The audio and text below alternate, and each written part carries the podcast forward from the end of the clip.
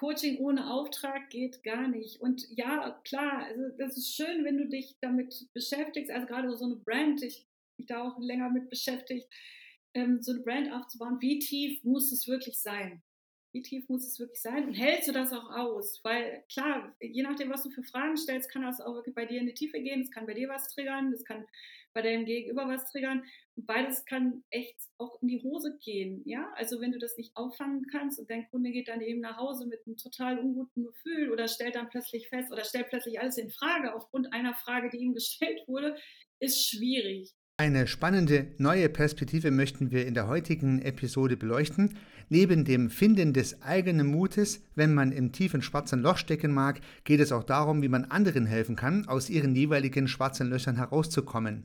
Und hier gibt es einiges zu beachten. Denn zunächst einmal ist die wichtige Prämisse, dass nur jeder sich selbst helfen kann, aus seiner Problematik herauszukommen. Im besten Falle kann man ein Wegbegleiter sein.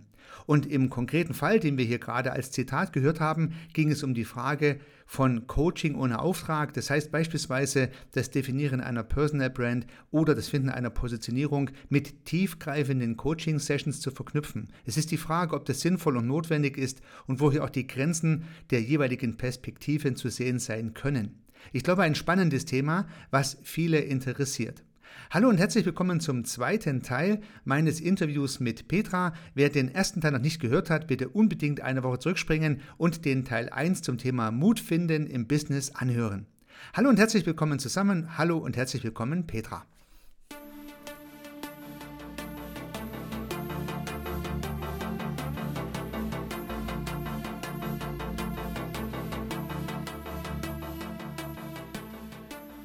Also ich konnte konkret nicht schlafen. Also ich bin die mhm. Nacht um zwei aufgewacht und konnte einfach nicht mehr einschlafen, weil ich mhm. dann meine To-Do-Liste versucht habe zu überlegen.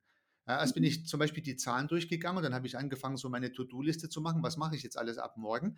Aber es macht ja keinen Sinn, sich das die Nacht um zwei zu überlegen, weil der Tag geht ja erst um sieben los. Also diese, diese Zeit im Bett war einfach sinnlos und war belastend. Hast du da auch Tipps für schlaflose Nächte? Was kann man da tun? So, Quick-Tipp für schlaflose Nächte. Also wenn du, wenn du äh, nachts aufwachst, ähm, dann steh auf. Also bleib nicht liegen. Wenn du merkst, du bist äh, schlaflos, ähm, dann steh wirklich auf. Steh auf, hol dir ein Glas Wasser, setz dich hin, schreib vielleicht ein paar Gedanken auf, die, die, die dich echt um den Schlaf bringen. So, ja, komm in Aktion. Weil wenn du dich die ganze Zeit im Bett rumwälzt, ähm, je nachdem, wer auch noch neben dir liegt, der findet das dann auch nicht so klasse sondern dass du wirklich dir einen Raum selber nimmst. Und, und dich dann auch nicht die ganze Zeit, oh, ich muss ja jetzt schlafen und ich muss um sieben wieder aufstehen. Nein, es geht jetzt gerade in dem Moment, geht es eben halt nicht. Und wenn du, wenn du dich dann, also manchen hilft es dann, weiß ich nicht, eine Runde um den Block zu gehen, wieder andere gehen eine Weile auf, auf die Terrasse und betrachten die Sterne und wieder andere setzen sich hin und schreiben das auf, was sie belastet. Und dann schlafen die wieder ein. Wieder andere machen Milch mit Honig, irgendwie so, aber sich so, so zwanghaft, so, ich muss jetzt unbedingt schlafen, es funktioniert nicht. Es gibt natürlich auch, gibt auch so Schlafmeditationen, hm, wenn, wenn jemand äh, dafür geeignet ist, so ähm, ähm, sich sowas anzuhören. Ja, nur wenn du mit etwas beschäftigt bist, ist es schwierig, dann wirklich deine Ruhe zu finden dessen darfst du dir eben bewusst sein. Und das wird mit, mit der Zeit wird das dann eben wieder gehen. Es sei denn, also wenn das längere Zeit dauert, wenn du das jetzt jede Nacht über, über weiß ich nicht, eine Woche oder zwei hast, dann klar, dann solltest du schon gucken, dass du dir irgendwie ähm, jemanden an die Seite holst, mit dem du darüber reden kannst. Naja, genau. Also finde ich absolut valide, was du sagst. Jeder findet da so seine Taktik mit dem Aufstehen, finde ich jetzt einen sehr guten Tipp. Also das äh, kann man sich sicherlich so als schnelle Lösung überlegen. Und dann, wenn ich aufgestanden bin, weil ich eh nicht schlafen kann, dann kann ich mir überlegen, was mir dann gut tut. Also äh, genau. was, ich dann, was ich dann halt mache. Ja. Aber äh, wenn man sich zwingen will, einzuschlafen, schläft man halt gerade nicht ein.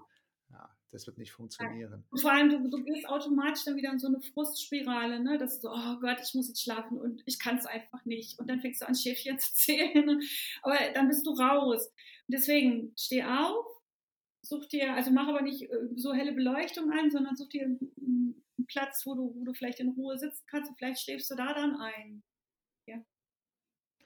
Na gut, dann hoffen wir mal, dass, dass das nicht so vielen Zuhörerinnen und Zuhörern jeden Abend passiert, aber es wird immer wieder mal passieren, glaube ich. Ja, das ist ein wichtiger Punkt. Und was natürlich gut ist, weil man ja dann selber in, in Worst-Case-Szenarien drin ist, auch wenn man sich das in der Nacht dann überlegt, wenn man dann einen Partner hat zum Beispiel, also einen Lebenspartner auch oder auch Freunde, äh, die vielleicht nicht äh, so tief drinstecken und dieses Worst-Case-Szenario halt nicht so brutal sehen. Das hat mir dann geholfen, wenn es dann auch aus am nächsten Tag war, sich mit Leuten auszutauschen, die halt die Welt sehr viel positiver sehen, als man selber, wenn man dann in einem tiefen Loch drin steckt. Also die Gespräche helfen dann einfach.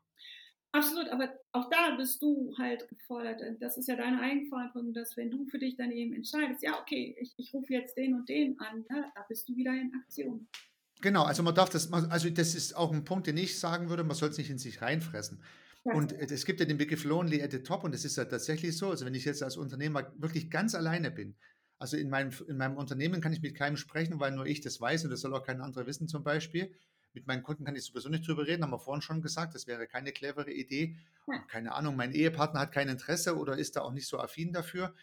Und in der Verwandtschaft habe ich auch niemand. Ja, dann sollte ich mir schon irgendwie eine Vertrauensperson aufgebaut haben, mit der ich so eine Situation mal bereden kann. Also mit niemandem drüber zu reden, halte ich für schwierig, oder? Ja, also ich finde es generell sollte, sollten wir uns immer Menschen an die Seite holen und am besten Fremde auch.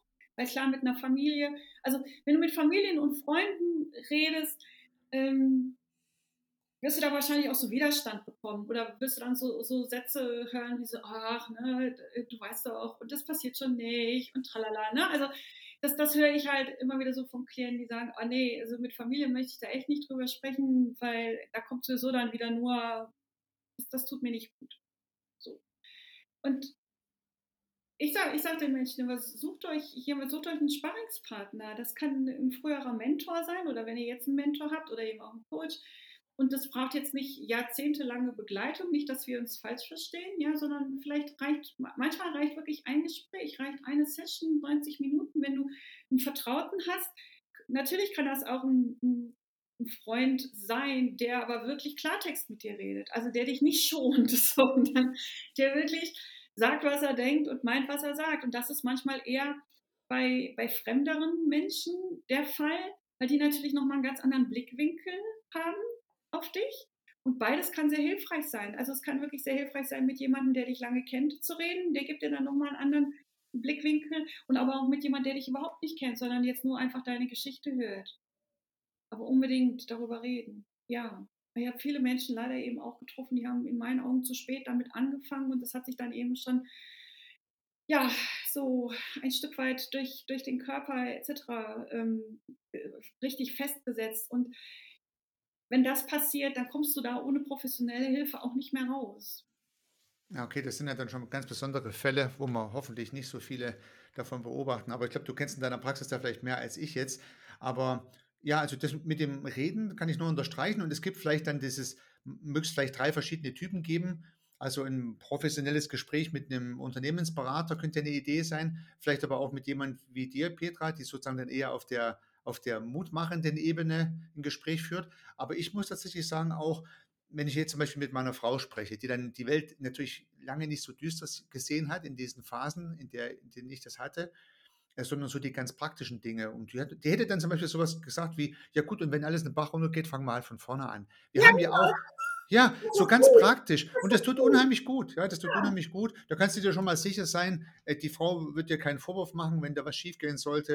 Und es gibt dir auch Kraft. Ich sage, komm, wir haben doch, nachdem wir studiert haben, bei Null angefangen und wir haben wirklich bei Null angefangen. Und schlimmer als bei Null anzufangen, kann es ja nicht enden. Äh, so, und so, da hat sie vollkommen recht. Aber diese Perspektive verliert man gerne aus dem Blick. Und da finde ich schon dieses mega praktische, so nach dem Motto, jetzt lass uns mal lieber überlegen, was es morgen Mittag gibt. Ja, so, ja. also, ja, das ist dann richtig cool. Ja. Und zack, bist du wieder auf der Erde. Ganz genau, ganz genau. Also auch, auch diese praktischen Gespräche sind halt unheimlich hilfreich, um mitzubekommen, ja, die Welt dreht sich nicht nur ums Business. Ja, die Sonne scheint trotzdem, die Vögel zwitschern trotzdem und auch Mittag wird es was zu essen geben. Äh, und selbst wenn die Firma pleite geht, ist das so. Aber das passiert da meistens gar nicht. Meistens schafft man es ja dann doch wieder raus. Aber äh, ich denke mal, ein ganz wichtiger Punkt ist, ich muss ja auch immer an mich glauben. Also Selbstständigkeit heißt ja nicht nur selbstständig zu arbeiten, wie es ganz so schön heißt, sondern ich muss auch immer selbst an mich glauben. Denn nur ich kann doch das Problem lösen, oder? Wie siehst du das? Ja, ganz genau. Das ist das, wo ich mich immer wieder mit unbeliebt mache. Wenn ich da zum Beispiel einen Klienten ablehne, der, der zu mir kommt und sagt, äh, Frau Schäfer, können Sie nicht mal mit meinem Chef sprechen? Ne? Wenn der ein bisschen netter wäre, dann wäre das alles gut. Und ich sage, nein, tut mir leid. Also das funktioniert so einfach nicht. Das funktioniert nicht. Oder eben, ähm, ja, so, so, mir fällt ein anderer Klient ein, der mir eben erzählt hat, der auch privat eine sehr, sehr schwere Krise hatte und dann eben sich ein Herz genommen hat und ist zu seinem Chef gegangen und hat darum gebeten, äh, glaube, drei Wochen unbezahlten Urlaub zu bekommen und der Chef, das sind dann zum Beispiel dann auch so übergriffige Sachen. Der Chef hat dann echt so lange gebohrt und ja, was ist denn passiert und ah und ne, so. Also das sollten wir uns bitte auch echt verkneifen, sondern es ist für denjenigen schon echt schwer genug, überhaupt zu uns zu kommen und uns um einen Gefallen zu bitten oder zu fragen, ob wir helfen können. Und es spielt ja keine Rolle, ob wir jetzt äh, Chef sind oder eben Selbstständiger oder eben auch guter Freund. Und der hat dann so lange gebohrt und dann hat er ihm das dann gesagt und dann hat der Chef eine ziemlich blöde Bemerkung gemacht, so einfach aus Überforderung, ja. Ähm, und damit war das Ding gelaufen, ja. Also das sind so Sachen. Da, da, würde ich gerne nachher nochmal etwas detaillierter drauf kommen. Das heißt, wie wir vielleicht auch mit Dritten umgehen, die solche Probleme haben, wie wir es beobachten sozusagen. Aber vielleicht nochmal ein Gedanke zu uns selber. Ähm, weil das erschien mir vorhin in unserem kleinen Vorgespräch brutal wichtig. Ich glaube, von Reinhard Springer gibt es ja das Buch Prinzip Selbstverantwortung. Ja.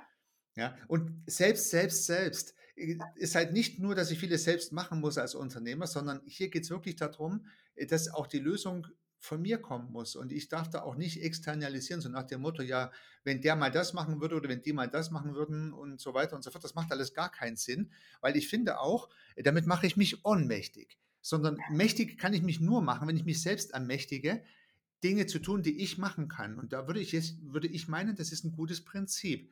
Ja. Also mich selbst zu ermächtigen, ins Tun zu kommen und zu überlegen, was kann ich tun? Auch dann, wenn zum Beispiel sich, jetzt hat man die Corona-Phase, viele Unternehmerinnen und Unternehmer hatten große Probleme aufgrund diverser Einschränkungen, nutzt ja alles nichts. Äh, nützt alles nichts. Kann ich den ganzen Tag drüber jammern, aber was kann ich denn jetzt tun? Was kann ich denn jetzt tun? Und wenn ich gar nichts mehr tun kann, ja, im schlimmsten Fall ist dann halt ganz schlimm, das verstehe ich auch. Aber in vielen Fällen kann ich halt einfach noch was tun. Und nur dort kann doch die Lösung sein, bei mir selber. Ja, ganz genau. Die Lösung ist immer bei einem selbst. Aber das wollen wir Menschen nicht hören. Weil es ist, ja, es ist ja so einfacher ähm, zu sagen, oh nee, ich gehe jetzt dahin und der hilft mir dann schon. Ja, aber das so funktioniert nicht. So, so funktioniert das Leben einfach nicht. Also das musste ich auch immer wieder in, selber erkennen. Und äh, ähm, genau das sind die Fragen, die wir uns stellen dürfen. So, okay, das ist jetzt passiert. Okay. Oder das ist vor einem halben Jahr passiert. Oder keine Ahnung, vor drei Monaten. Oder die Angst lässt mich einfach nicht mehr los. So, okay, wer kann etwas tun? Wer kann etwas tun? Nur du. Du entscheidest. Du bist äh, in der Macht. Alles andere ist halt so wirklich so die Abhängigkeit von außen. Wirklich ähm, ja darauf zu warten, dass dein Chef sich ändert oder dein Partner oder das, äh, ich übertreibe jetzt, du sitzt den ganzen Tag halt im Büro und wartest, dass das Telefon klingelt und der nächste Auftrag kommt. Ja, ich glaube, da schließt sich ein bisschen der Kreis. Also ich, äh, ich weiß genau, was du meinst. Ich kann das nur unterstreichen. Und vor allen Dingen, wenn ich dann selbst mich ermächtige, wieder ins Tun zu kommen, zum Beispiel Aktionen durchzuführen, dann bestätigt sich ja auch irgendwann, dass ich recht hatte, dass ich erfolgreich dabei war und so weiter und so fort. Und dann komme ich raus aus dem Loch. Also das Raus aus dem Loch geht eigentlich nur damit, dass ich mich selber aus dem Zopf rausziehe, aus meinem eigenen sozusagen. Wer, wer hat das gemacht? Münchhausen, glaube ich, oder? Am eigenen Zopf aus der Grube gezogen, ich weiß es nicht ganz genau. Aber das ist, das ist sozusagen äh, die einzige Möglichkeit. Und selbst wenn ich, wenn ich, wenn ich mich entscheide, mir Hilfe zu holen, ist es meine Entscheidung, mir Hilfe zu holen, aber ich muss ja auch diese Entscheidung treffen. Den Kopf ins Sand stecken ist halt als Selbstständiger gar nicht möglich, weil niemand anders wird mein Business weiterentwickeln. Dann ist wirklich die Messe gelesen, wenn ich sage, ich mache nichts mehr. Ja da, aber dafür brauchst du wirklich so, ich sage jetzt mal so einen Reifegrad. Also wenn, wenn du wirklich am Anfang stehst, also am Anfang hm, von einer wirklich schweren Krise und das muss ja dafür jeder für sich selber entscheiden. Ne? Also für, für jemanden kann das so, so das drohende Betriebsaus, kann das natürlich schon eine schwere Krise sein. Und, und ein anderer sagt, okay, wie, wie deine Frau halt, ja, dann machen wir halt was anderes. Ja, also das, das entscheidest du ja. So. Und da bist du ja dann auch in deiner Macht, dass du sagst, okay, das beschäftigt mich jetzt. Und das beschäftigt mich jetzt nicht eine Nacht, sondern das beschäftigt mich jetzt schon seit drei Wochen. Und was kann ich tun? Was kann ich wirklich tun? Aber klar ist das, also ist das natürlich dann doch nochmal eine Hausnummer größer, wenn, wenn du zum Beispiel von jetzt auf gleich einen schweren Schicksalsschlag erlitten hast. Wenn du, wenn du, ähm, auch das passiert Selbstständigen ja auch, wenn jemand aus, deinem, aus deiner Familie stirbt oder eben schwer erkrankt ist, das ist dann nochmal eine andere Dimension. Da geht das eben nicht so schnell. Da musst du natürlich dann auch erstmal Entscheidungen treffen und das passiert dann eher so in so einer Art Funktionsmodus. Ich sage mal, es gibt so ein Leben vor einem Ereignis, eins mittendrin und eins danach. Und dieses mittendrin wird von vielen, und das kann ich selber auch bestätigen, immer so als Funktionsmodus, ja, du gehst wieder zur Arbeit, okay, aber du bist, bist gar nicht da, weil du bist noch beschäftigt mit dem, was da passiert ist. Und entscheidend ist, wie kannst du das Leben danach, du für dich wieder aufbauen? Wie kannst du lernen mit dem, was da passiert ist? Ähm, nehmen wir jetzt mal den Worst Case, dass, dass deine Firma wirklich den Bach runtergegangen ist. Ja, das ist mir schon passiert. Also meine Selbstständigkeit ist schon auch schon ein paar Mal den Bach runtergegangen, eben auch aus gesundheitlichen Gründen. Ja, und das ist nicht schön. Natürlich ist das nicht schön. Ja, also das macht mit dir was. Und trotzdem bist du halt dann gefordert, dir zu überlegen, okay, was machst du jetzt? Was machst du jetzt? Und ohne dich dann eben zu verurteilen, dass du es nicht hast kommen sehen, dass du es nicht aufhalten konntest. Ich meine, wenn du von, wenn du einen Unfall hast und von jetzt auf gleich bist du arbeitsunfähig, ja, wie hättest du das aufhalten sollen? Klar. Ja, also das sind, das sind alles so Sachen und, und wirklich immer wieder zu gucken, wie du schon sagst, dass es sollte so wirklich die, die tägliche Frage sein, was kann ich tun? Und vor allem aber auch, was tut mir gut? Was tut mir selber gut, dass ich und was brauche ich? Ähm, um, um wirklich jetzt eine Entscheidung zu treffen, mir zum Beispiel Hilfe zu holen. Na, ich denke mal, wenn, wenn, so, wenn man so eine Situation, also das klingt natürlich jetzt dann, wenn die Situation ist, du hast es jetzt gerade davor, währenddessen und danach äh, äh, gesehen, vielleicht kann man ja mal ein bisschen in die Zukunft gucken. So gedanklich, ja, wenn es schon gewesen wäre und ich habe das alles bewältigt und gucke dann darauf zurück, was habe ich dann sozusagen in dieser Phase gemacht oder auch gefühlt. Ja und so weiter und so fort. Weil ich fand einmal eine ganz spannende Aussage, ich glaube von einem amerikanischen Unternehmer, der hat gesagt, wenn er einen Manager einstellt, äh, dann will der, dass der schon mal gescheitert ist. Das ist für ihn ein Qualitätskriterium. Ja. Oder auch ein Venture, einer, der Venture Capital ausgibt, der sagt, ich investiere nur in Unternehmer, Menschen, Persönlichkeiten, die schon mal pleite gegangen sind, weil die haben in dieser Phase Ressourcen entwickelt, die halt unheimlich hilfreich waren. Und ich, vielleicht ist es sogar so, je härter die Situation, umso mehr Ressourcen brauchst du halt, um aus dem Loch wieder rauszukommen. Und so kann man sogar sagen, ja, äh, diese Situation challenged mich jetzt extrem, aber ich werde eine Menge Ressourcen entwickeln, um das Problem zu lösen und dann kann ich diese Ressourcen später wieder nutzen. Ja, das wäre schön. Nur wir Menschen sind eben auch, ähm, haben eben auch Gefühle, haben unterschiedliche Emotionen und haben unterschiedliche Gedanken und Vorgehensweisen. Also das können wir leider nicht für jeden ähm, so eins zu eins übertragen. Also ich bin auch eher so jemand, der dann, okay, ne, sich dann langsam wieder aufrichtet, also hinfällt, also und auch richtig mit Karacho ne, hinfällt und dann sich langsam wieder aufrichtet und dann den Dreck abklopft und dann irgendwann weiterläuft. Auch ich musste, durfte die Erfahrung machen und Klienten, die ich eben hatte, auch, dass, dass das so, dass es, ja, es macht dich stärker schon und ähm, du kriegst das auch hin, aber zwischendurch wirst du trotzdem immer wieder ausgebremst. Also es ist nicht so, dass du sagst, oh, jetzt, jetzt bin ich wieder stark, ich habe die Krise überwunden und jetzt go.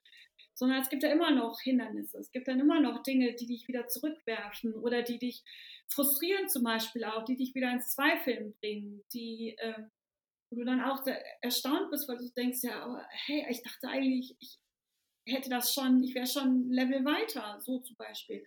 Und sich damit immer wieder auseinanderzusetzen, das ist das, was ich dieses bewusste Leben nenne, dass du wirklich dich mit dir immer wieder auch auseinandersetzt, immer wieder auch guckst, okay, hm, wieso, wieso triggert mich das gerade? Oder hm, wieso, wieso fühlt sich das nicht gut an, was ich da jetzt gerade mache? Also wirklich da immer wieder auch zu gucken und natürlich dann auch sich Hilfe von außen dabei zu holen.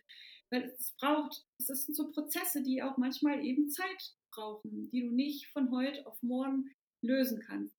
Meine, klar, wenn du dir Sorgen machst um deinen Betrieb, das darfst du selber überlegen, wie lange du dir diese Sorgen machst. Ja, dass du das, das kannst du auch begrenzen, dass du sagst, okay, ich habe jetzt, hey, ich habe jetzt da genug drüber nachgedacht und jetzt ist Schluss. Jetzt ist einfach äh, definitiv Schluss. Jetzt gucke ich, was ist der Next Step. Aber so weit sind, sind, kommst du nicht sofort. Und, und viele Menschen gehen dann auch, ich gehöre dazu, die gehen dann auch wieder dann nochmal einen Umweg und weil das ist einfach, ja, du, du lernst praktisch ein neues Leben. Du lernst ein mhm. neues Leben.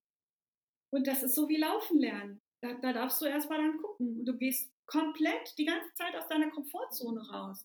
Und das wollen wir ja irgendwie auch gar nicht. Ich habe den Eindruck, gerade auch bei, bei Selbstständigen, auch gerade bei Solo-Selbstständigen, dass die dann auch gerne mal tatsächlich die Augen zumachen. Ja. Also ein bisschen wie die drei Affen. Also die, ja, die wollen dann einfach nicht wahrhaben, dass sie eigentlich schon lange in Anführungsstrichen pleite sind, weil das Business sich in keinster Weise trägt. Und wenn sie ehrlich sind, leben sie schon lange von den Ersparten runter oder so ja. und wollen es aber einfach nicht wahrhaben, weil sie diesen Schritt nicht gehen wollen. Es ist dann immer noch komfortabler, in einer prekären Unternehmenssituation zu stecken, als dieses neue Leben zu leben, glaube ich. Naja, ja, nur wenn du, wenn du, also wenn du nicht dich veränderst, also klar kannst du sagen, okay, das, das habe ich jetzt probiert, das hat nicht funktioniert, also probiere ich jetzt was anderes. Und, und vielleicht habe ich was in einem Buch gelesen, dafür solltest du dann ein Buch lesen oder irgendwo was gehört bei einem Vortrag und ich probiere das jetzt um, obwohl ich weiß nicht, ob mir das, ich weiß, aber ich probiere es. So, das ist ja schon der erste Schritt. Weil wenn du immer wieder dasselbe machst, also zum Beispiel immer wieder sagst, okay, ich, ich rufe jetzt äh, morgen dann zehn Kunden an statt nur fünf und wenn die auch Nein sagen, dann rufe ich am nächsten Tag 20 Kunden an. Also irgendwann darfst du dich ja damit auseinandersetzen, dass es nicht funktioniert. Und das hat meistens was mit dir zu tun, dass es nicht funktioniert. Weil wenn du zum Beispiel auch nicht daran glaubst, also nicht, nicht mehr an deine Firma glaubst, und das passiert ja irgendwann dann auch, dann, dann strahlst du das nach außen eben auch aus. Na, absolut. Absolut. Und dann gibt es wieder zwei Möglichkeiten. Entweder kommt man dann zu dir und lässt sich sozusagen an dieser Stelle nachjustieren oder man kommt auch zu mir und entwickelt eine neue Positionierung, neue Produkte für neue Zielgruppen, was auch immer. Ja, aber es gibt natürlich auch den dritten Weg, dass ich sage, es ist halt einfach nichts für mich. Äh, das kann natürlich auch passieren. Ja, aber dann also ich denk, ja, aber das braucht Mut. Das braucht also wirklich so eine Entscheidung zu treffen, so ich drehe mich jetzt im Kreis und ich hänge meine Selbstständigkeit wieder an den Nagel. Ja, auch das braucht Mut und dann wirklich auch herzugehen und das dann abzuschließen, also wirklich abzuschließen und zu sagen, okay, und nicht nach drei Jahren so, ah, oh, und ich habe meine Selbstständigkeit an den Nagel hängen müssen und ähm, ja, also es braucht sehr, sehr viel Eigenverantwortung, es braucht sehr viel Bewusstsein, es braucht sehr viel Mut. Und sehr viel Mut und immer wieder mal eine Mutkomplizin. Aber vielleicht nochmal, wir haben ja, also ich habe ja vorhin gesagt, wir würden nochmal auf die andere Perspektive kommen. Und zwar, also wir haben ja jetzt immer über den Unternehmer, die Unternehmerin selbst gesprochen, also den Mensch, der natürlich immer äh, das Business und sich selber äh, miteinander rumträgt sozusagen und da und dort Probleme entstehen können, wo man selbst ins Tun kommen kann. Und jetzt kann ja aber dieser, dieser Unternehmer, die Unternehmerin oder die Zuhörerinnen und Zuhörer, die jetzt gerade zuhören, die können ja auch andere beobachten bei ihren Problemen.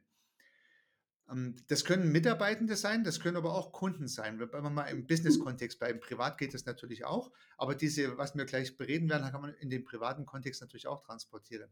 Aber zunächst mal im Business-Kontext. Also bei den Mitarbeitenden kann ich das feststellen, bei den Kunden kann ich das feststellen. Ich sage, ja, die haben ja irgendwie Probleme. Und dann? Wenn du dich dazu in der Lage fühlst, kannst du einen Raum anbieten. Also ich wäre immer sehr vorsichtig zu sagen, also gerade eben auch als Führungskraft, oh, Herr Meier, ne, Sie können mich jederzeit, jederzeit können Sie zu mir kommen, wir können jederzeit reden. Nein, sicher nicht. Sicher nicht. Weil, also Unternehmen, auch aus Solo-Selbstständige, ist ein Wirtschaftsunternehmen. Ja, also und nicht die Wohlfahrt wir können uns das alle nicht leisten, es sei denn, es ist unsere Berufsbezeichnung, dass wir entweder Betriebspsychologe oder Seelsorger oder, oder ja, Trauerbegleiterin, so wie ich. Das sind, okay, dann ist das unser Job. Aber wir können es uns nicht leisten, als Führungskraft jetzt äh, zum Beispiel monatelang jemanden zu coachen. Also ich frage auch immer wieder Führungskräfte, die dann zu mir kommen und sagen, oh, ich, ich weiß nicht und der Herr so und so hat dies und dieses und ich habe jetzt da schon wochenlang und irgendwie dreht sich das im Kreise. Und ich frage dann immer so, also ich bin immer sehr klartextmäßig unterwegs, weil alles andere macht keinen Sinn. Ähm, dass dann Führungskraft frage, steht das in Ihrem Arbeitsvertrag? Steht das da wirklich drin, dass Sie jetzt hier den coachen seit Wochen oder dass Sie seelsorgerisch hier tätig sind? Da kommt natürlich immer Nein sehr, warum machen Sie es dann? Also auch ein Mitarbeiter, jeder, jeder hat seine Herausforderungen, auch ein Mitarbeiter hat eine Verantwortung, wirklich für sich zu sorgen. Und es gibt Möglichkeiten. Und es wäre natürlich schön, wenn jedes Unternehmen, jede Personalabteilung oder auch jeder Solo-Selbstständiger irgendwie so eine kleine, kleine Adresskartei hätte mit guten Namen mit guten Anlaufstellen für jegliches Thema, was herausfordernd sein könnte. Dass du dann eben sagen kannst, auch eben als Führungskraft sagen kannst, okay, danke für Ihr Vertrauen. Ich, ich biete Ihnen an, gehen Sie in unser Gesundheitszentrum oder hier, ne, hier habe ich noch eine Adresse von der Beratungsstelle oder so. Und dann ist derjenige gefordert, das auch zu machen. Das finde ich sehr spannend, weil deine Perspektive darauf ist ja ein bisschen widersprüchlich zu dem, was ich jetzt in LinkedIn zum Beispiel immer wieder lese. Da steht immer drin, die Führungskraft soll Coach sein. Nein. Das würde, da würdest du also tatsächlich sagen, das ist keine, keine gute Idee. Ist aber tatsächlich scheint mir ein extrem moderner Trend zu sein. Ich frage mich dann immer, was soll die arme Führungskraft denn noch alles machen? Jetzt soll sie auch noch Coach sein. Aber das, das lese ich immer wieder. Die moderne Führungskraft als Coach. Als sozusagen, ja, äh, äh, Ermutiger von ihren Mitarbeitenden, so würde ich es mal sagen. Oder dann natürlich das Ganze wird dann auch als Coaching bezeichnet tatsächlich. Also eine gute Führungskraft sollte schon ein Fingerspitzengefühl für Menschen haben sollte in der Lage sein, einen Raum anzubieten, zum Beispiel, also wo ein Mitarbeiter sich dann eben auch wohlfühlt und das Vertrauen hat, zu kommen, wenn etwas nicht rund läuft.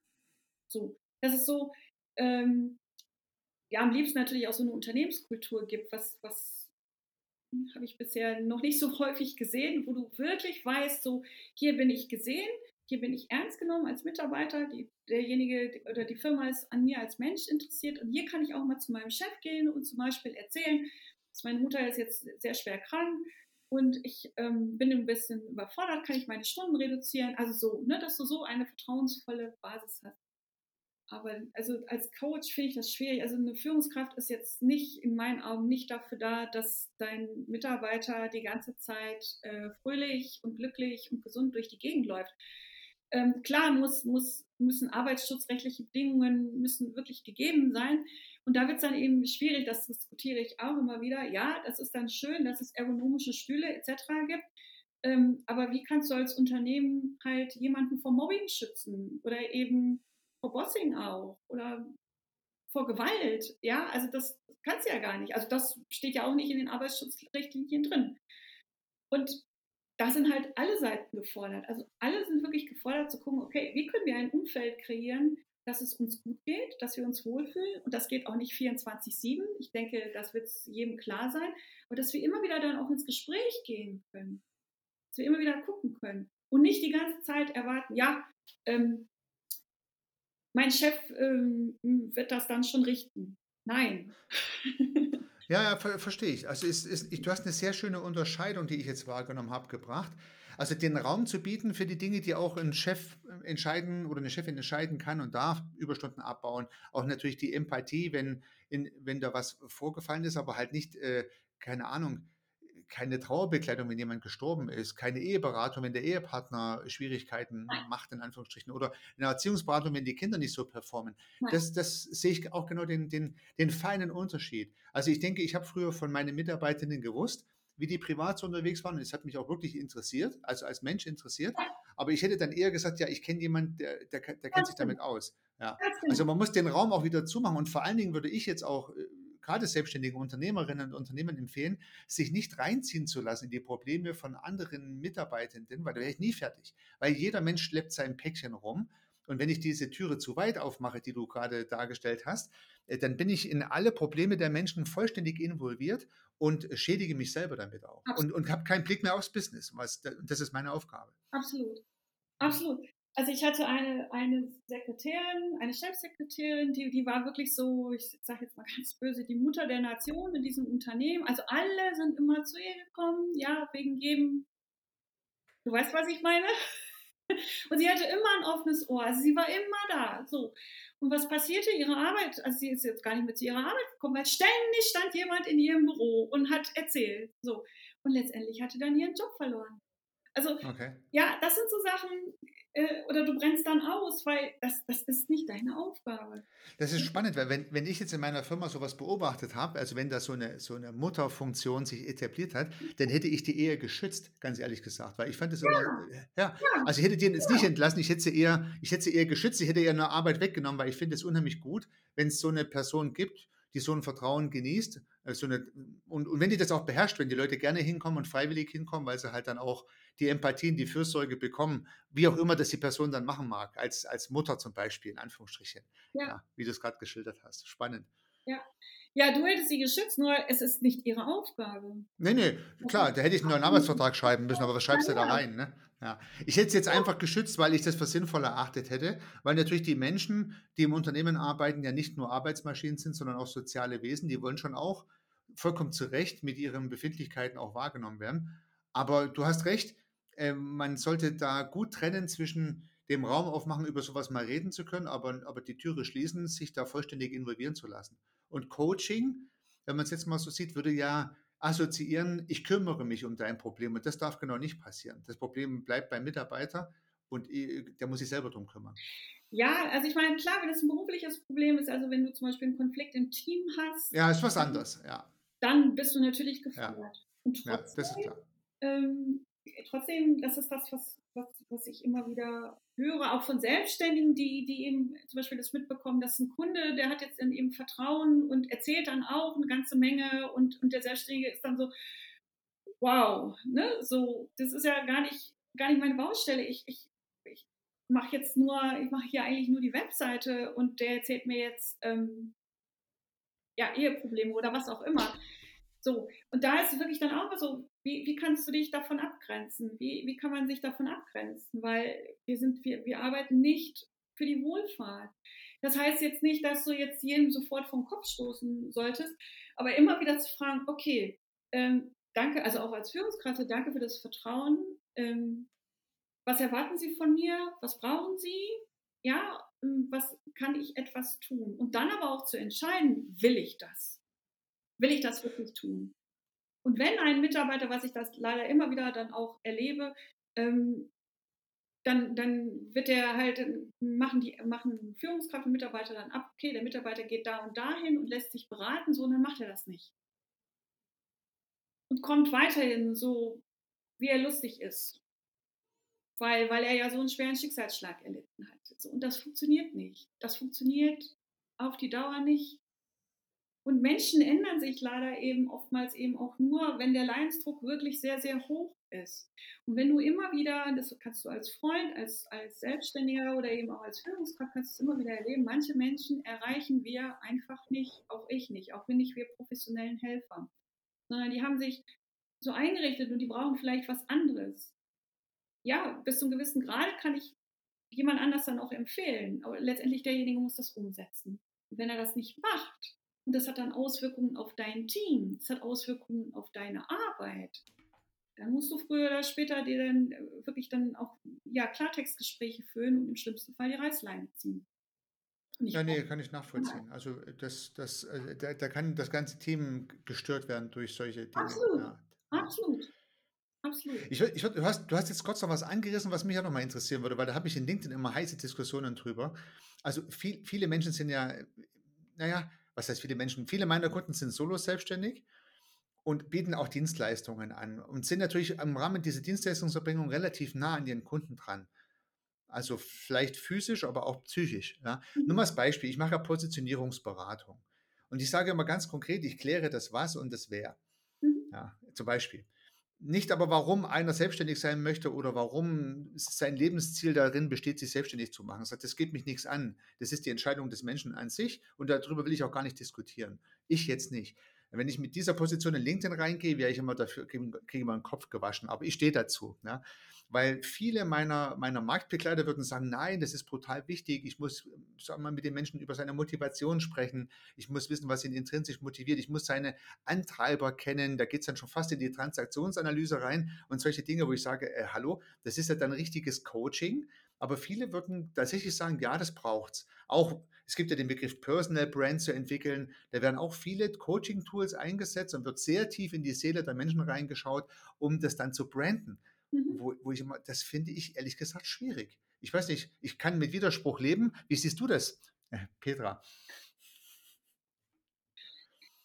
Also, ich, also zunächst sage ich, sage immer, Coaching ohne Auftrag geht gar nicht. Und ja, klar, also das ist schön, wenn du dich damit beschäftigst, also gerade so eine Brand, ich mich da auch länger mit beschäftigt. ähm, so eine Brand aufzubauen, wie tief muss es wirklich sein? Wie tief muss es wirklich sein? Und hältst du das auch aus? Weil klar, je nachdem, was du für Fragen stellst, kann das auch wirklich bei dir in die Tiefe gehen. Es kann bei dir was triggern, es kann bei deinem Gegenüber was triggern. Und beides kann echt auch in die Hose gehen. Ja, also wenn du das nicht auffangen kannst und dein Kunde geht dann eben nach Hause mit einem total unguten Gefühl oder stellt dann plötzlich fest oder stellt plötzlich alles in Frage aufgrund einer Frage, die ihm gestellt wurde, ist schwierig. Ist echt schwierig. Also wenn du, wenn du so etwas machst, dann wirklich solltest du selber in der Lage sein, als Dienstleister wirklich auch den Raum dann halten zu können und dann eben auch sagen zu können, okay, ich glaube, das, das geht jetzt äh, äh, zu tief und ähm, wirklich auch dann auch eine Entscheidung zu treffen. Wie, wie weit gehst du? Wie viel hörst du dir auch an? Und ich glaube, also, dass es bei manchen, also Personalbrand ist so für mich oder auch Positionierung sind, sind für mich Dinge, die sich ja auch immer wieder verändern können, wenn du dich weiterentwickelst. Meiner Meinung nach, hm, meine, oftmals kennen wir Menschen uns ja selber auch gar nicht so gut. Das, äh, wie sollen wir dann eine Frage beantworten, die dann plötzlich so von außen kommt? Na, das ist ja genau die Idee. Also man möchte ja da gerne diese, dieses, diese Personal Brands ermutigen, in sich zu schauen, um dann eine möglichst stimmige Brand dafür zu bauen. Und ich, ich habe tatsächlich eine zweijährige systemische Ausbildung gemacht. Da habe ich eine ganze Menge Coaching-Werkzeuge genannt. Also diese Ausbildung war jetzt kein systemischer Coach, sondern systemischer Organisationsentwickler. Aber ich würde mir jetzt zutrauen, eine ganze Menge Werkzeuge gelernt zu haben, die tatsächlich Coaching-Werkzeuge sind. Also ich bin gar nicht extrem weit weg. Ich würde das trotzdem nicht machen. Erstens mal hätte ich auch Sorge, den Raum zu halten, wie du so schön gesagt hast. Äh, der, der kann ja ganz verschieden sein. Die Leute können ja die verschiedensten Probleme in so eine Situation reinbringen. Und ich muss, wenn ich den Raum aufmache, natürlich jeden Raum halten können. Also das wäre mir schon mal viel zu heikel. Aber ich finde auch, wenn jetzt jemand zu mir mit einem Business-Auftrag kommt, also sorgt dafür, dass ich mehr verkaufe, mache eine Brand aus mir, äh, dann finde ich das Hinabsteigen in die Seele der Leute schon fast ein bisschen übergriffig, ehrlich gesagt, und auch einen großen Umweg. Der ist ja nicht nur gefährlich, sondern der kostet auch eine Menge Zeit. Also meine Beratung zum Beispiel, die dauert gar keinen Tag. Also ich brauche nicht mal einen Tag, um die Positionierung rauszufinden. Was biete ich wem an? Und das mhm. reicht meines Erachtens schon für eine Positionierung, weil dann kann ich was verkaufen.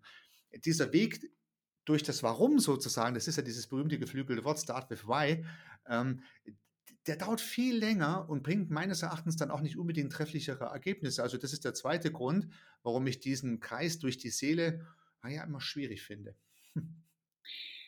Also ich bin da ganz bei dir. Ich denke, wenn, wenn du das, das, wenn du für dich entscheidest, du möchtest, äh, du hast eine Idee und du möchtest gerne eine Marke werden und du möchtest gerne Positionierung werden, und, und das kann man ja mit unterschiedlichsten Methoden, also da braucht man meinetwegen auch nicht unbedingt eine Seelenwanderung zu machen, bin ich voll bei dir, sondern wenn du dir glasklar bist, so im schlimmsten Fall, ich meine, wenn du, wenn du zu tief gehst, ja, also ich denke, bevor du dich, bevor man sich selbstständig ja, ich sollte mich an die eigene Nase fassen. Also eigentlich, bevor man sich selbstständig macht, sollte man sich über gewisse Dinge wirklich klar sein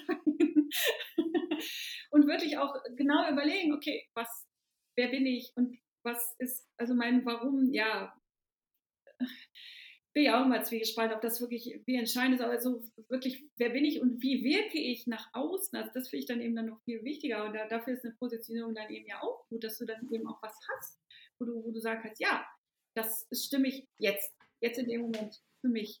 So, ja, das, das ist richtig. Also die Positionierung ist natürlich auch zeitlich äh, variiert, die ist keine Frage. Und ich definiere die halt übers Produkt. Weil ich sage halt, jetzt, jetzt habe ich folgendes Portfolio, du hast jetzt gewisse Angebote und ich habe auch gewisse Angebote, das macht jetzt gerade meine Positionierung aus, aber natürlich kann sich dieses Portfolio verändern und das liegt auch auf der Hand, dass das passieren wird. Ja. Aber dann kann, kann ein fremder Beobachter jederzeit sehen, was man im Angebot hat. Aber ich finde halt auch dieses Coaching ohne Auftrag geht sowieso schon mal gar nicht, da bin ich ganz bei dir. Aber auch so dieses, wie soll ich das jetzt sagen? Oftmals wollen die Kunden ja gar kein Coaching, die wollen ja eigentlich eine Personal Brand. Und dann ist es sozusagen auch oftmals der Anbieter, der dann, der die Kunden einlädt, sehr tief hinabzusteigen in die Seele, wo ich mir dann sage, ja, pff, ja, naja, wie dem auch sei. Ich glaube, wir haben uns ja dazu ausgetauscht. Aber es gibt verschiedene Entwürfe und das ist das Schöne, der Kunde kann ja genau beurteilen, wo er dann auch hingehen möchte und sich das Ganze anguckt. Ich finde, da bist du sehr klar, habe ich jetzt für mich festgestellt weil du auch gesagt hast, ja, die Verantwortung liegt immer bei einem selbst, also nicht bei dir. Auch wenn du sowas machst, gehe ich davon aus, nimmst du die Verantwortung nicht von deinen Klienten, die bleiben bei deinen Klienten. Und ich bin 100% deiner Meinung, das ist der einzig richtige Ansatz. Weil niemand kann sozusagen die Last vom anderen nehmen. Jeder kann nur die Last selber von sich nehmen und du kannst jemandem dabei helfen, das zu tun. Sonst nicht.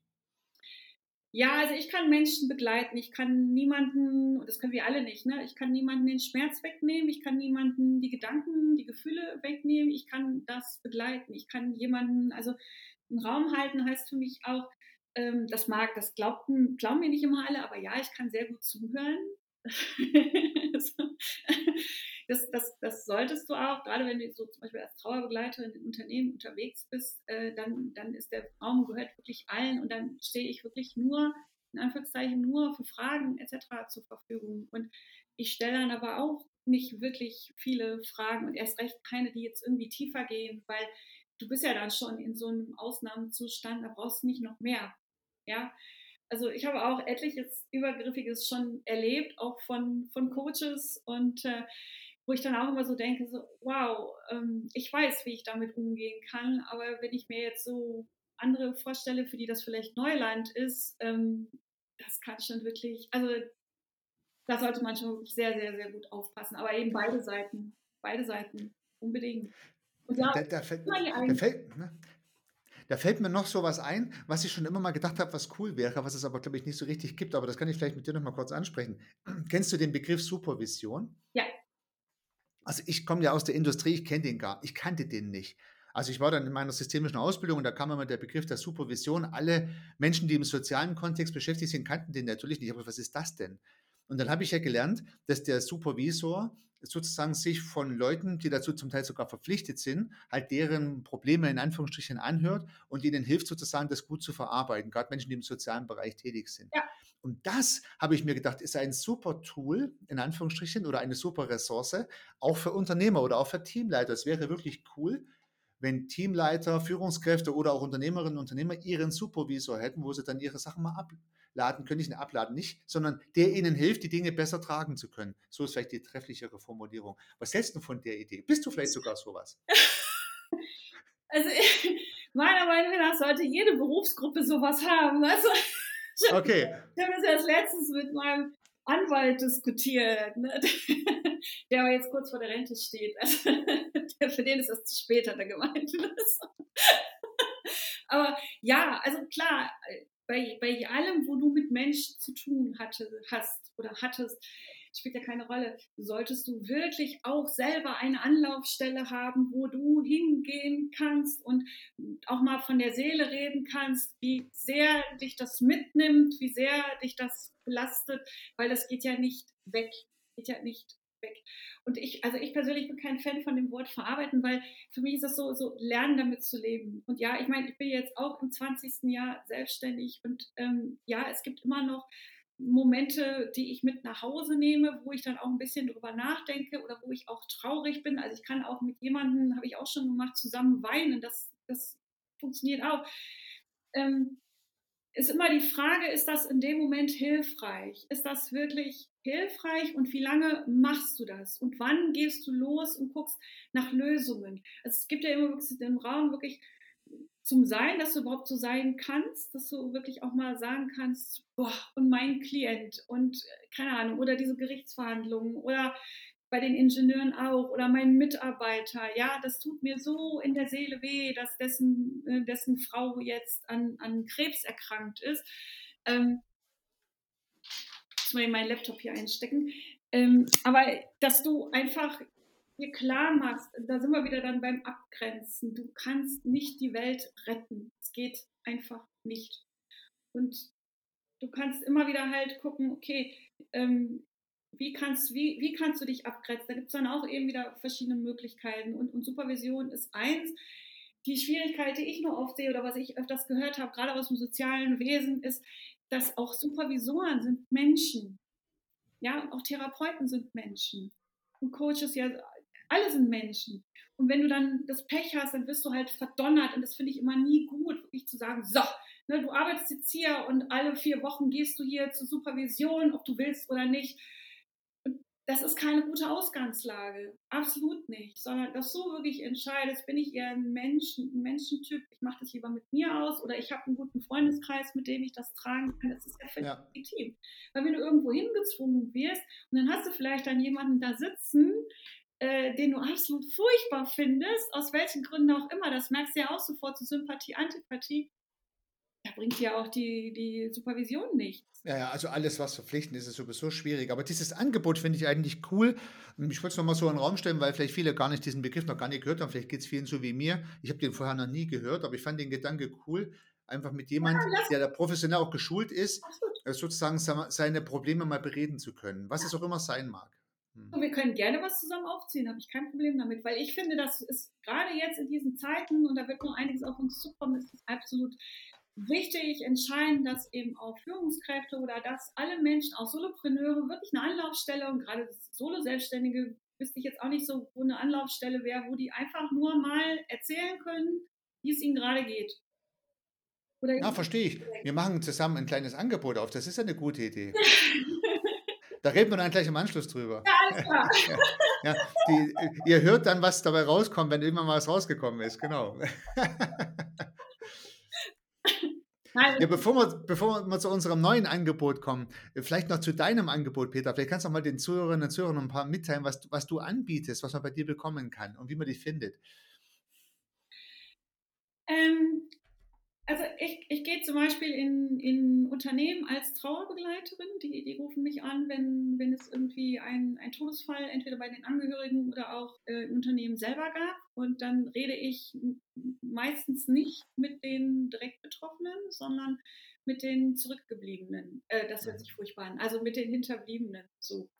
Und auch ein Team ähm, macht die Erfahrung immer wieder, ähm, selbst wenn das jetzt irgendwo jemandem passiert ist, ich sage dann immer, sagen Sie es bitte überall, machen Sie irgendwie einen Aushang im Intranet, dass ich komme. Weil es immer wieder heißt, ah ja, Frau Stössel, das ist in dem Team passiert. Und ich sage, nee, sage ich, das zieht sicherlich ganze Kreise. Also man darf den Flurfunk nicht unterschätzen. Und es ist immer wieder spannend, wie viele Menschen dann eben auch zusammenkommen. Manche hören nur zu, andere erzählen wieder andere stellen Fragen. Ähm, es werden, manchmal werden Gefühle auch, dann ähm, gibt es auch einen Raum für Gefühle. So, und manchmal sind, oder eher selten sind dann eben die, die Verantwortlichen dabei. Es gibt bei mir auch keine Berichte. Ich schreibe keine Berichte, ich erzähle auch nichts. Es bleibt alles wirklich in diesem Raum. Und meine, mein Ziel ist es oder meine Vision ist es wirklich, schon präventiv was zu machen. Also in Unternehmen wirklich präventiv reinzugehen und zum Beispiel so sowas anzubieten und zu sagen, so, ähm, wie, wie, wollen wir damit umgehen, bevor dann irgendwas passiert? Wie wollen wir damit umgehen, wenn es jemandem auffällt, dass es dem Herrn Meier nicht so gut geht? Ignorieren wir das? Suchen wir Gespräche? Wie machen wir das? Bis hin natürlich zur Supervision. Also, dass du dir schon im Vorfeld überlegst. Wir müssen nicht alles mit mir machen, keine Frage. Aber dass sie sich überhaupt überlegen, okay, wie gehen wir miteinander füreinander um? Wo sind unsere Grenzen? Wo sind unsere Möglichkeiten? Das ist eine. Äh, und natürlich kann man mich dann immer anrufen, auch als Privatpersönlichkeit und, und sagen, so, ich brauche mal eine, ich nenne das immer Sparring-Session oder ich brauche mal einen Raum zum Zuhören. Und dass wir dann eben das im Vorfeld dann entscheiden, ist es jetzt wirklich, geht es jetzt erstmal nur darum, äh, zu erzählen, was passiert ist, ohne irgendwelche Lösungsvorschläge, also den Raum um, zum Zuhören, im Raum zu sein. Oder eben das, eine Sparring-Session ist bei mir so, dass ich halt genau wie du auch ganz viele Fragen stelle und dass wir eben gemeinsam eine, eine die nächsten Schritte erarbeiten. Da sind die, die, die Fragestellungen halt sehr unterschiedlich. Es geht immer um Veränderungen. Es geht immer um, ja, auch um, um das Lernen mit einem Verlust zu leben. Das sind so mhm. eben meine, meine Themen mich einfach gerne, gerne ansprechen und dann schauen wir, was machbar ist und was nicht. Also ich, ich verlinke auf jeden Fall mal die Kontaktdaten für das LinkedIn-Profil von Petra und auch für die Website auf, in den Show Notes. Und vielleicht noch so zum Abschluss, haben wir irgendwas nicht besprochen, was noch wichtig wäre, Petra? Würdest du den Zuhörerinnen und Zuhörern noch irgendwas mitgeben wollen, was wir noch nicht so richtig auf der Agenda hatten? Ähm, Macht euch auf den Weg. Es lohnt sich immer wieder. Ja, das Leben ist kein Ponyhof und es gibt eben herausfordernde Momente immer wieder. Und es gibt Menschen. Es gibt Menschen, die, die da sind, die begleiten. und äh, ja, die Schritt für Schritt mit euch den Weg gehen. Also macht euch auf den Weg, macht es nicht alles mit euch alleine aus. Ihr seid die Gestalter eures Lebens. Ja, vielen Dank für dieses Schlusswort. Ich sage immer gerne am Ende von meinen Podcast-Episoden, unternehmt was. Ja, Also genau. gerade wenn es ums Unternehmerinnen und Unternehmer geht, unternehmt was, das ist ja der Sinn und Zweck der Aktion. Also dem kann ich mich nur anschließen. In dem Sinne, vielen lieben Dank, dass du dir die Zeit genommen hast und wir Ja. Mut gemacht bekommen haben von dir. Und das war sehr, war sehr äh, erkenntnisreich. Vielen herzlichen Dank, Petra. Vielen lieben Dank.